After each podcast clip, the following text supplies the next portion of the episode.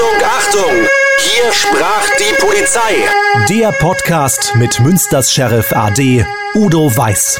Und hier ist Ihr Moderator, Philipp Böckmann. Wir sprechen in dieser Folge aus aktuellem Anlass über Afghanistan. Das Land ist in der Hand der Taliban-Terroristen 20 Jahre lang, haben internationale Truppen in Afghanistan für Freiheit und Demokratie gekämpft, offenbar vergebens. Bundesaußenminister Heiko Maas. Die Entwicklungen der letzten Tage sind allesamt außerordentlich bitter und werden langfristige Folgen für die Region, aber auch für uns haben. Es gibt auch nichts zu beschönigen. Wir alle, die Bundesregierung, die Nachrichtendienste, die internationale Gemeinschaft, wir haben die Lage falsch eingeschätzt. Die Geschwindigkeit, mit der sich die afghanischen Sicherheitskräfte vor den Taliban zurückgezogen haben und kapituliert haben, haben weder wir noch unsere Partner auch nicht unsere Experten so vorausgesehen. Udo, monatelang war das Thema Afghanistan eher im Hintergrund. Es brodelte aber die ganze Zeit. Jetzt ist der Kessel praktisch explodiert. Der Westen hat 20 Jahre lang das Land unterstützt. Hat sich das unterm Strich jetzt gelohnt oder war das alles umsonst? Ja, ich denke, das war auf keinen Fall umsonst. Äh, es ist ein bisschen äh, traurig, wenn man hört, äh, die Mission ist gescheitert. Ähm, aber man muss sich einfach mal vor Augen führen, was ist denn gescheitert? Was war das Ziel überhaupt in diesem Bereich? Wenn es das Ziel war, eine Zentralregierung zu bilden mit demokratischen Grundstrukturen und die Etablierung von Menschenrechten in Afghanistan, dann ist das sicherlich gescheitert. Aber wir hatten ja auch ein anderes Ziel und das gerät jetzt mehr und mehr in Vergessenheit. Und das andere Ziel, das ist nach dem 11. September 2001 gekommen, nämlich ein sehr starker islamischer Staat, der dann nicht nur in Afghanistan, sondern vor allen Dingen international aktiv war. Wir erinnern uns an Paris, erinnern uns an London, an Barcelona, Madrid, aber natürlich auch gerade an New York. Und äh, das war ja auch ein Grund. Und deshalb war der Einsatz auf gar keinen Fall umsonst. Und äh, das haben wir auch den ganzen Soldaten aller Truppen letztlich zu verdanken. Udo, du hast eben den Begriff islamischer Staat benutzt. Äh, da ist wichtig, mit islamischer Staat meintest du die Al-Qaida im Sinne eines fundamentalistischen islamischen Regimes und nicht äh, den islamischen Staat, die Terrororganisation. Ja, das ist richtig. Die Annahme, einen solchen Staat wie Afghanistan unter anerkannter zentraler Regierung zu stellen, das war natürlich sehr ambitioniert. Man muss sich vor Augen führen, dass äh, just in diesem Jahr, vor 100 Jahren, Afghanistan erst in der Kabul-Konferenz seine Unabhängigkeit durch Großbritannien und Russland bekommen hat. Es hat vorher schon heftige Kriege gegeben, in die die sehr erfahrene britische Armee involviert war. Und äh, schon damals ist es den Briten nicht gelungen. Zehn Jahre haben die Russen äh, dort gekämpft militärisch, ausstattungsmäßig total überlegen, aber auch dort ist dieser Guerilla-Einsatz der Mujahideen, der Taliban und des IS dann so weit gegangen, dass auch äh, Russland äh, das nicht geschafft hat. Und insofern muss man auch mal überlegen, wer setzt sich alles in diesem Land auseinander. Das sind nicht nur Afghanen, das sind die ganzen Anrainerstaaten, das ist vor allen Dingen Pakistan. Und äh, der letzte recht äh, stabile Schah, Shah Mossad, musste gegen 45.000 Taliban kämpfen. Von diesen 45.000 Taliban-Kämpfern waren aber nur 15.000, maximal 15.000 Afghanen. Alle anderen kamen aus arabischer Welt beziehungsweise aus Pakistan. Und insofern ist das einfach ein Vielvölkerstaat, der regiert wird von Stammesfürsten. Und hier kann man keine zentrale Regierung nach westlichem Vorbild so schnell etablieren. Das war sicherlich ein Irrglaube. Inwieweit war Afghanistan ein Thema äh, während deiner aktiven Zeit als Polizist? Gab es da irgendwelche Berührungspunkte bei dir oder in deinem Umfeld?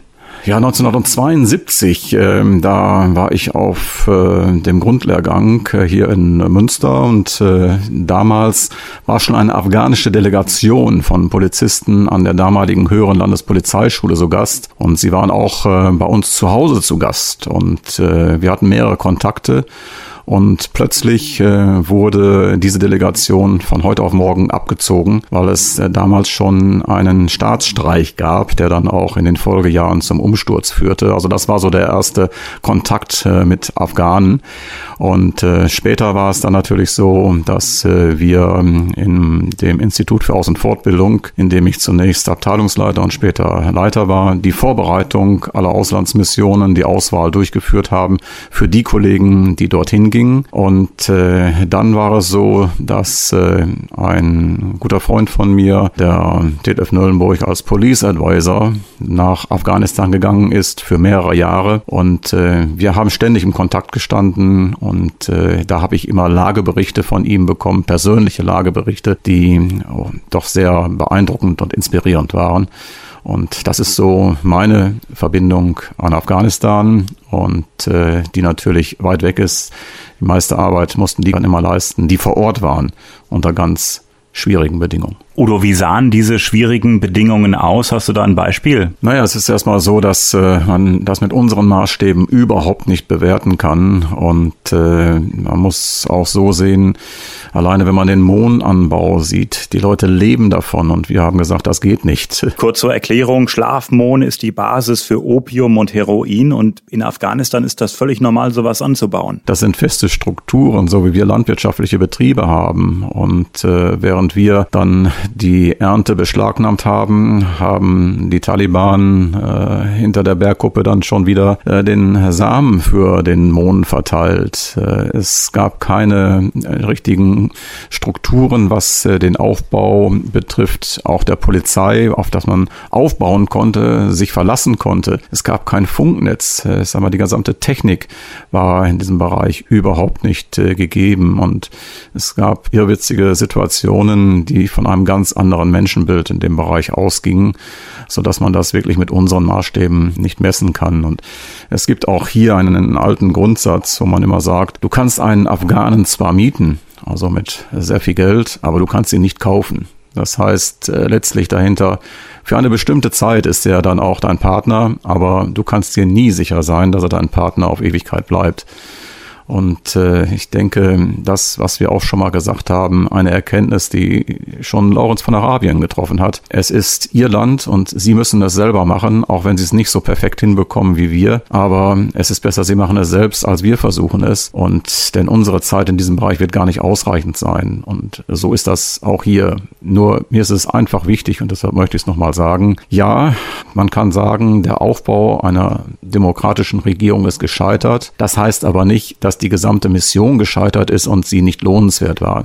Sie war lohnenswert, denn diese massive Erstarkung, diese massive Bedrohung weltweit, insbesondere auch bei uns, auch in Europa, die hat nach dem Einmarsch der NATO-Truppen, der USA, der Briten, der NATO-Truppen dann doch rapide nachgelassen. Hätte man denn diese Machtübernahme jetzt verhindern können? Wie ist da deine Einschätzung? Also ich glaube, dass das Ganze nur eine Frage der Zeit war und die US-Geheimdienste haben ja fünf bis sechs Wochen gesagt, aber es ging äh, einfach viel, viel schneller. Und das hat natürlich auch da was mit zu tun, äh, dass auch die Armee, die afghanische Armee, dann auch in vielen Bereichen kampflos alles aufgegeben hat. Und da sieht man halt eben wieder, hier ist keine innere zentrale Struktur, kein Gemeinschaftsgefühl, wo man sagt, es lohnt sich hierfür zu kämpfen. Und ähm, das äh, zeigt halt eben, man ist es gewohnt, über Stammesfürsten zu regieren, sich diesen Stammesfürsten dann auch zugehörig zu fühlen, den späteren Warlords dann zum Beispiel auch. Und man ist dann auch sehr flexibel in der Anpassung. Und äh, von daher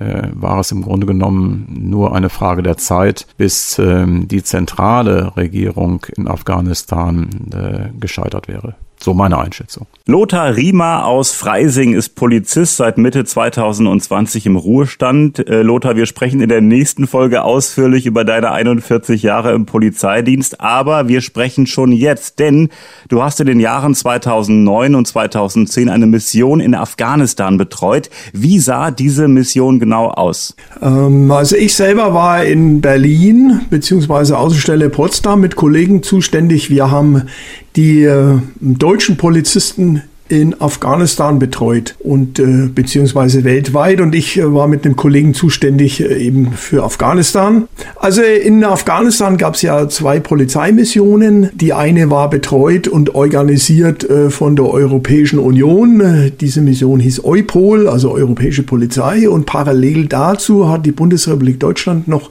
ein sogenanntes GPPT-Projekt, German Police Project Team in Afghanistan und wir haben beide Bereiche betreut. Das heißt, wir haben äh, Polizeibeamtinnen und Polizeibeamten rekrutiert. Wir haben denen äh, wegen dem Impfpassen, wegen den Pässen, den Visa, äh, die Waffenlieferungen und so weiter, da haben wir uns komplett drum gekümmert. Das war so unsere Aufgabe und deswegen war ich auch dreimal in Afghanistan, äh, jeweils immer auch in, in Kabul, Masai Sharif äh, und in Kunduz.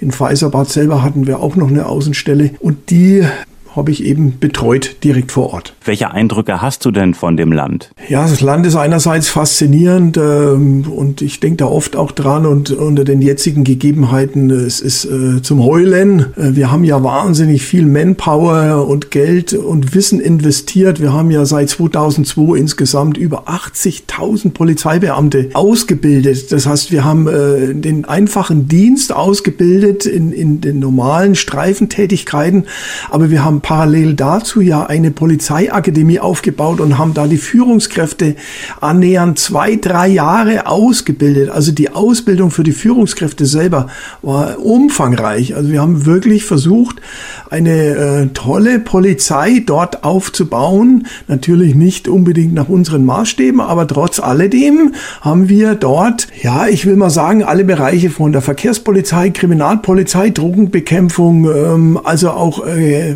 Gleichstellungsbeauftragte. Wir haben versucht, Frauen extra auch in die Polizei mit aufzunehmen, zu integrieren. Also alles das haben wir wirklich umfangreich über viele, viele Jahre getan. Lothar, wie gefährlich waren denn deine Besuche in Afghanistan 2009 und 2010?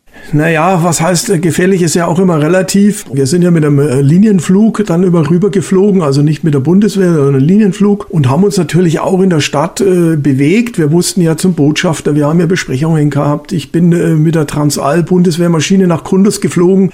Weil es war immer die Gefahr gegeben, dass man einem Anschlag zum Opfer fällt. Äh, es gab ja auch immer wieder Anschläge, aber ja, es war gefährlich, aber für mich, dadurch, dass ich ja nur temporär immer drüben war, sicherlich äh, nicht so gefährlich wie jetzt für Leute, die jetzt da in der Ausbildung dann ein halbes Jahr oder ein Jahr drüben waren. Stichwort Armut. Was hast du da mitbekommen? Wie geht es den Menschen dort? Wie ging es den Menschen dort, als du selber da warst? Also die Armut ist natürlich äh, riesengroß. Auch das kann man mit unseren nicht vergleichen. Aber man muss auch sagen, wir haben also nicht nur wir jetzt als Polizei, sondern wir als Weltgemeinschaft äh, schon wahnsinnig viel da äh, geholfen und, und äh, von den Gebäuden angefangen, die Kinder in die Schule geschickt, äh, Hilfslieferungen. Also die Armut ist wesentlich besser geworden, meinem Dafürhalten, wobei ich jetzt als Polizeibeamter sicherlich einen anderen Blickwinkel hatte. Aber wiewohl ich schon der Meinung bin, dass wir da in diesen 20 Jahren schon wirklich viel erreicht haben, umso schmerzlicher ist es jetzt, wenn man sieht, wie viele Dinge jetzt wieder den Bach runtergehen werden vermutlich durch solche äh, äh, radikalen Taliban. Wie wurdet ihr denn seinerzeit empfangen? Naja, jetzt muss man äh, sicherlich auch als Hintergrund ein bisschen wissen, die Afghanen haben eine große Affinität jetzt äh, zu den Deutschen. Wir haben ja schon in den 30er Jahren, soweit ich weiß, Polizeibeamte ausgebildet. Also Afghanistan ist jetzt uns kein so fremdes Land.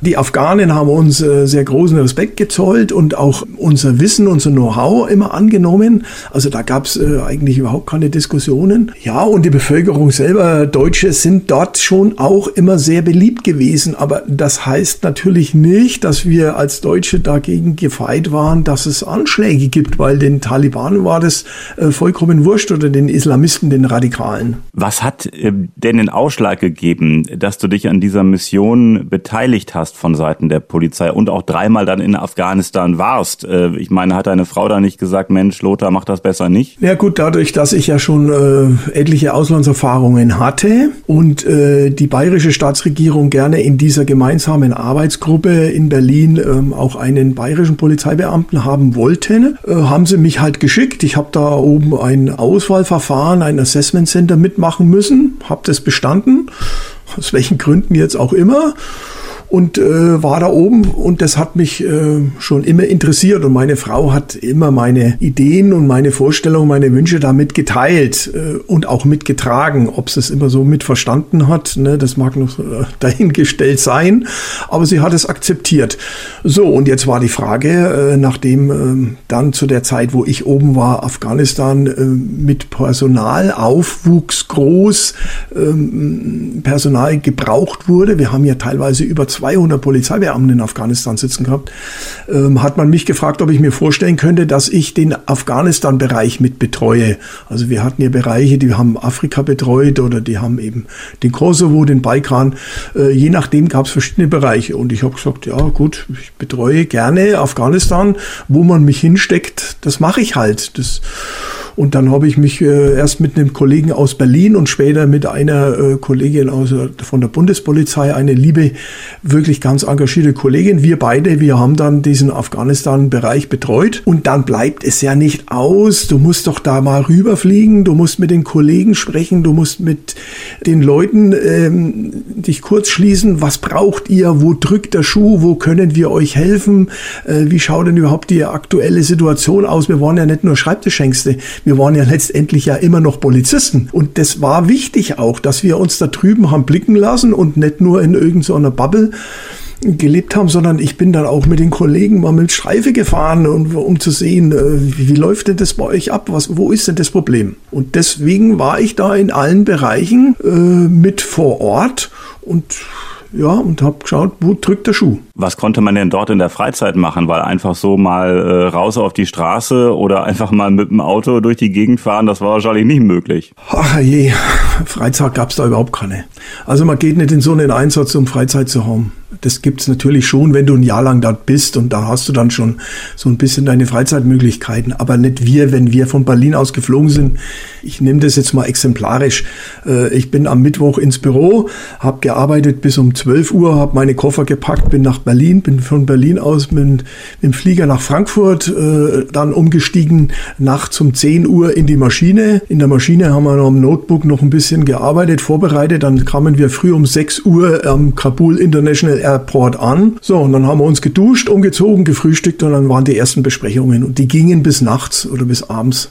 So, dann hast du dich hingelegt, noch 2000 Bier getrunken, äh, zum Runterkommen mit den Freunden noch ein bisschen gequatscht. Ja, und am nächsten Tag ging es weiter. Und so gingen diese eine Woche Dienstreise, manchmal zwei Wochen von einer Ecke zur anderen. Du hast nur aus dem Koffer gelebt, von einer Besprechung zur anderen. Und ja, die einzige Freizeit war, dass man abends dann zusammengesessen ist und hat ein paar Bier gezwitschert, aber da ging es auch nur um den Dienst letztendlich groß. Ne? Also ich habe da keinen Sport getrieben oder sonstiges, das kannst du vergessen. Du gehst darüber um zu arbeiten. Das war bei mir in Bosnien auch. Wir haben jeden Tag 10, 12 Stunden gearbeitet äh, und dann 30 Tage durch oder so.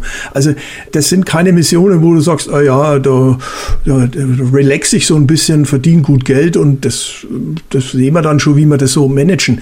Nee, nee, das ist schon ein Fulltime-Job. Lothar, du engagierst dich beim Kinderhilfeverein Lachen helfen. Wer den Verein nicht kennt, was macht ihr genau und wer steckt dahinter? Ja, auf die kurze mal erklärt, also es sind Polizisten und Soldaten, die in den Einsatzgebieten, wo wir sind, Mali, Afghanistan ja jetzt nicht mehr, aber im Kosovo, Balkan, äh, wo auch immer, in allen möglichen Ländern, engagieren wir uns ehrenamtlich in unserer Freizeit und wir kümmern uns um Kinder. Also unsere Aufgabe ist es, über die Bildung ein Land etwas zu verändern. Das heißt, wir bauen Schulen, wir kümmern uns um Waisenhäuser, äh, wir ähm, bauen auch in Afrika äh, Sterbehäuser. Wir kümmern uns um alles Mögliche, was in puncto Kindererziehung, ähm, Lebensverbesserung, alles das, da kümmern wir uns drum. Und wir in Deutschland sind Repräsentanten und schauen, dass wir äh, Gelder bekommen. Und im Ausland, die Polizisten und die Soldaten, die haben dann diese Projekte direkt vor Ort in Betreuung, kümmern sich dann dort darum und schauen auch, dass diese Gelder richtig verwendet werden. Und in Afghanistan speziell haben wir uns gerade auf die Bildung auch für Mädchen drum gekümmert. Und äh, umso tragischer wäre das jetzt, wenn das jetzt plötzlich den Bach runtergeht. Also wir haben Schulen gebaut, extra auch Mädchenschulen, aber natürlich auch für Jungs. Aber wir haben unseren Schwerpunkt gerade in Afghanistan auch gelegt auf die Bildung von Mädchen. Eine Frage noch, äh, Sterbehäuser hast du angesprochen in äh, Afrika. Ist das für ja, sterbenskranke Kinder praktisch? Ja, also wir haben da einen Kollegen äh, beziehungsweise zwei Kollegen auch, die sich da sehr engagieren und äh, ja, das Problem ist halt, dass äh, in solchen wirklich ganz, ganz armen Ländern Kinder, die oft äh, krank werden und nicht behandelt werden können und, und sterben, die werden einfach abgelegt. Und der Kollege hat da gesagt, das, das hält ja nicht aus. Also das muss man ändern. Und also da, wo er eingesetzt war, er war erst im Sudan und später in Mali und hat gesagt, also wir müssen den Kindern ein humanes Sterben ermöglichen und hat dann ein einfaches Haus bauen lassen mit schönen Ziegelsteinen und, und Glassteinen, auch wo das Licht dann reinkommt, wo die Kinder wenigstens in Würde sterben können. Also das ist uns auch wichtig. Oder Schutzhäuser. Schutzhäuser für Straßenkinder.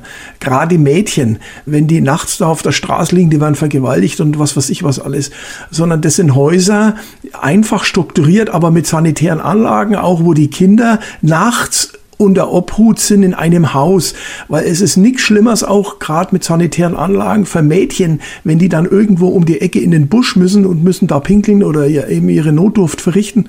Die werden oft abgepasst und vergewaltigt und das versuchen wir durch solche Gebäude zu unterbinden. Lothar, die Lage in Afghanistan ist ja zurzeit wirklich dramatisch. Ich hatte Udo eben schon die Frage gestellt, auch an dich die Frage, diese ganze Unterstützung aus dem Westen über 20 Jahre lang, hat sich das gelohnt oder war das jetzt alles umsonst? Das mag ich nicht abschätzen. Also es ist immer die Frage, woran man das misst. Ich denke mal, wir haben 20 Jahre lang eine Generation herangezogen, die eben auch weiß, dass es anders geht. Und wir haben ja 20 Jahre lang auch eine Bildung betrieben. Nicht nur jetzt bei der Polizei, sondern eben Allgemeinbildung und die konnten in die Schule gehen, auch die Mädchen vor allem.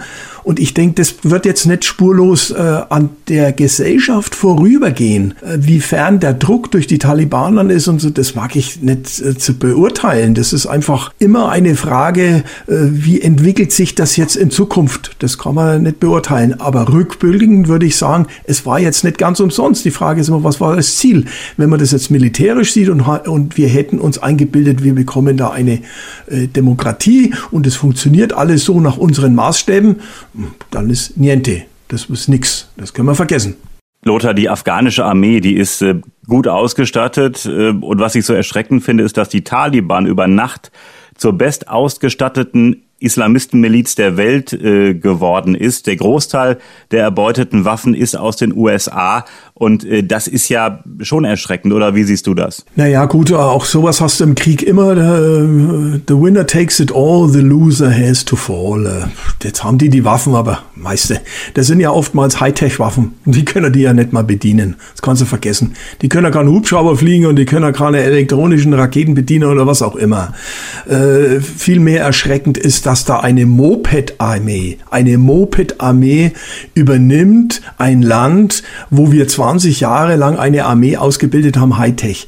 Und das ist meine Meinung nach, die afghanische Armee hat de facto nie existiert. Die haben sich mit dem Land nicht identifiziert, nicht mit ihrem Beruf nicht identifiziert und mit ihren Vorgesetzten. Das scheint alles äh, nur für den eigenen Stamm oder äh, ja, für das eigene Wohlkommen der eigenen Familie. Da hat man halt Geld eingesackt, man war Soldat.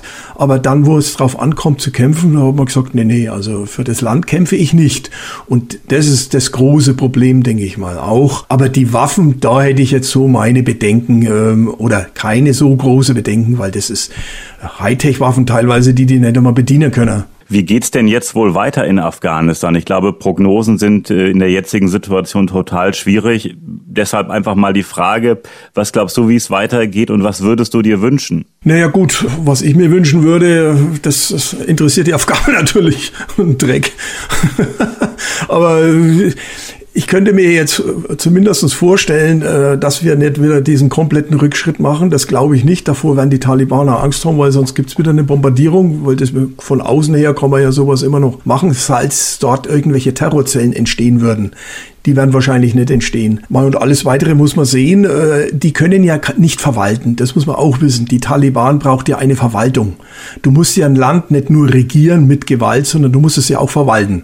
Sei es vom Einwohnermeldeamt über Heiraten oder was auch immer. So, und das können sie ja nicht. Das fehlt ihnen ja. Also müssen sie ja akzeptieren, dass die Verwaltung in irgendeiner Form weiterarbeitet. Und sie wollen ja auch, das habe ich auch erst in einem äh, großen Interview in der Zeit gelesen, mit so einem Taliban-Führer, der spekuliert natürlich drauf, dass unsere westlichen äh, ähm, Hilfsorganisationen natürlich weiter im Land bleiben, um sie mit zu unterstützen. So, und dann kann man natürlich sagen, ja, unterstützen tun wir euch schon in der Bevölkerung, Bildung, was auch immer, aber nur unter den und den Bedingungen. Ansonsten ziehen wir alle Hilfsorganisationen ab, dann müsst ihr halt sehen, wie er zur Rand kommt. Udo, auch an dich jetzt die Frage, wie geht's weiter mit Afghanistan? Was ist deine Einschätzung? Tja, das ist natürlich, wie wir sagen, Spökenkickerei und von so vielen Variablen abhängig. Also die Frage ist natürlich, äh, wie verhalten sich äh, NATO-Partner weiter? Die Frage ist natürlich auch, äh, welchen Einfluss hat weiterhin Pakistan, welchen Einfluss nimmt Russland, welchen Einfluss nehmen die arabischen Staaten auf die Taliban und äh, wie entwickeln sie sich weiter?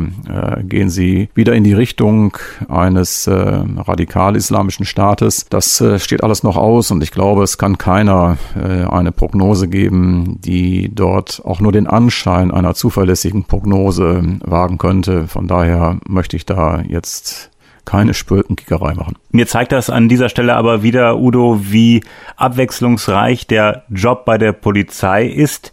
Denn äh, an Auslandseinsätze wie Afghanistan denke ich, wenn ich an die Polizei denke, zunächst nicht. Da denke ich in erster Linie an die Bundeswehr. Ja, das ist richtig. Und äh, wenn ich an die Kollegen denke, auch an den von mir schon angesprochenen Police Advisor dort, der konnte zunächst auch noch einzeln in die Gebiete reinfahren und äh, später war das gar nicht mehr möglich. Man musste fliegen oder auch im Konvoi. Äh, er war später auch in Masai Sharif stationiert und man konnte dann auch nur noch äh, in dem Bundeswehrcamp oder in anderen Camps dann auch sicher leben. Anders ging das nicht mehr. Ich denke, alle, die dort waren, haben unseren Respekt verdient. Und ich würde mir wünschen, ich würde mir wirklich wünschen, dass äh, auch die deutschen Soldaten, die auch zurückgekommen sind äh, und die vor allen Dingen auch mit psychischen und körperlichen Leiden zurückgekommen sind, die Entschädigung und die Unterstützung äh, der Bundesrepublik bekommen, die sie sich erhoffen. Und äh, ich meine, wir sollten alle alle unseren Dank und unseren Respekt allen beteiligten Kräften geben, sodass wir zumindest äh, bis heute vor schwersten Anschlägen äh, des Islam, Gruppenanschläge, äh, abgesehen von Einzeltaten, verschont geblieben sind. Und das muss man ja wirklich sagen, wenn man an die vergangenen Monate und Jahre denkt. Gefühlt ist die Zahl der islamistischen Anschläge in Deutschland und Europa massiv zurückgegangen. Ist das nur ein subjektives Empfinden von mir oder ist es wirklich so? Nein, natürlich haben wir kleine Anschläge von Einzelpersonen, kleinen Gruppen, aber denken wir mal an alleine den 11. September und das war ja der Ausgangspunkt, was wir nie vergessen dürfen. Das haben wir immer so schnell wieder verdrängt. Der 11. September 2001, das war der Anlass auch für den Einsatz äh, zunächst der US- und britischen Truppen, dann ja der gesamten NATO letztlich auch. Äh, solche koordinierten Anschläge, massive Anschläge mit einer großen Anzahl von Beteiligten, die hat es äh, dann jetzt in der Neuzeit nicht mehr gegeben. Und insofern ist der Terrorismus auch dank der internationalen guten Kooperation im Bereich der Terrorismusbekämpfung hier äh, doch sehr stark zurückgedrängt worden. Ja, und egal ob Al-Qaida, der IS, also der Islamische Staat oder die Taliban, Afghanistan war und ist ein Tummelbecken für Terroristen. Aus aktuellem Anlass war Afghanistan das Thema dieser Folge. Dankeschön Udo und danke Lothar. Am Freitag gibt's die nächste Folge. Dann sprechen wir mit Lothar Riemer ausführlich über seine 41 Jahre im Polizeidienst.